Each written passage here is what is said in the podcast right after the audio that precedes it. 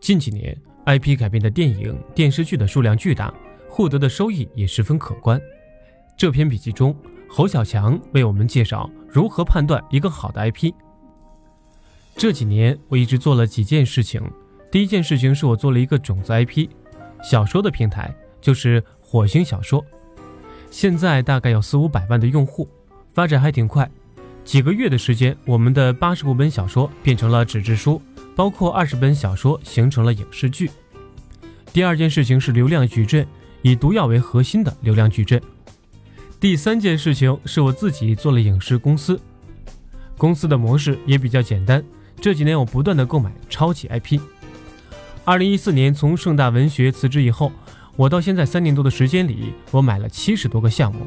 这些项目除了自己一年开发的两三个项目之外，别的项目全部开放给行业内的制作人、导演、明星和编剧，和他们一起合作。今年、明年我们会和很多导演团队有合作，我们一直不断的做整合。今年我们刚刚表现还可以的一部电影叫《嫌疑人 X 的现身》，是和苏有朋一起合作的，成绩也还可以，四个多亿的票房。我是怎么理解 IP 的呢？IP 当然非常重要。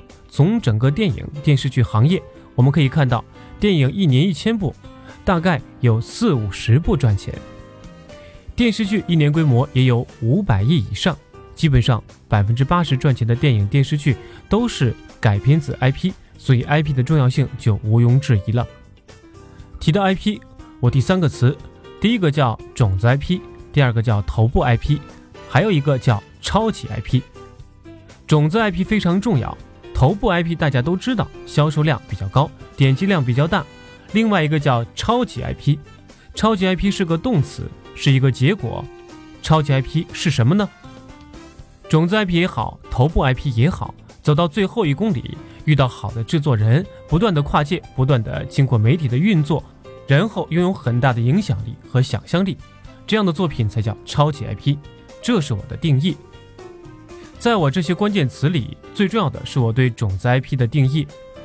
我对种子 IP 的画像基本上用五个字可以讲清楚：新、高、大、上、女。种子 IP，第一个新，什么叫新呢？我的理解是，新就是人设新、情绪新、概念新、故事类型新。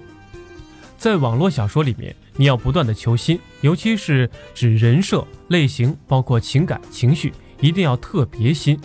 这是我认为在种子 IP 里最为重要的一个要素。统计发现，在美国的前一百部最有影响力、电影票房最高的电影当中，百分之九十五的电影都遵循同样的叙事类型。之所以能成为不一样的电影，是因为人设不一样。所以我经常讲，超级 IP 往往可以由一个公式组成：超级 IP 等于超级人设加经典的好莱坞叙事类型。我觉得在中国也并没有什么特别的不一样的地方。第二个是高，我认为有三高：点击量高、豆瓣评分高、高的微博贴吧讨论量。我认为好的种子 IP 一定符合三高，点击量高是毫无疑问的，因为它有经过检验，也有固定的受众。豆瓣评分高也是非常重要的。一个种子 IP 之所以能成为一个超级的 IP。我认为这个结识的种子就是有审美能力的人对它的依赖、热爱的程度。我们过去在搜集 IP 的过程当中，豆瓣评分基本项，女性项更重要，女性对审美要求更高。我们一般也会看百度贴吧，包括微博讨论量。第三个大，要什么大呢？体量要足够大，因为 IP 的某种意义上是要系列开发，要多维度开发。如果体量不够的话，是非常难的。那么体量不够就不可以开发了吗？我觉得也不是。比如很多漫画的体量并不是足够大，但是留了足够大的空间，人设是固定的，可以和读者想象产生互动。读者想象的空间越大，小说开发的可能性就越大。第四个是上，什么叫上呢？我经常讲 IP 是个动词，尤其是超级 IP，到了最后一公里。经过跨界，不断的跨界，变成纸质书，变成漫画，变成游戏。其实每一次跨界都增加了新的用户，逐步把这个雪球滚大。在跨界时，媒体运作是非常重要的。我自己有一个要求，我最多只和一百个人合作。我可以拿到的大的 IP、头部 IP、种子 IP，只投最大的导演、明星。这一百个人，我们认为是有审美能力的。过去我们也只跟太子妃的导演合作过。我认为他们的成功不是偶然的，是因为他们对审美的要求。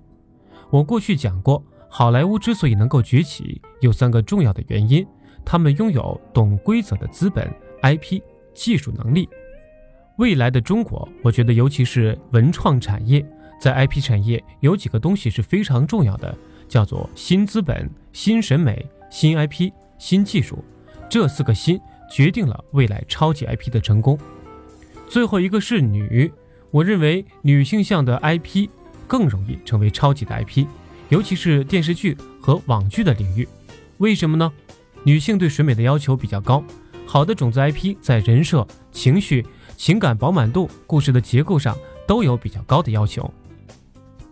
我们可以回过头看一下，这几年成功的爆款大多是女性向的，包括《花千骨》《太子妃》《步步惊心》等。火星小说，因为我们正在崛起，我对它的定义是希望能够成为第一重要的种子 IP 平台。我们从五月份开始收费，每个月都还不错，目前已有收入。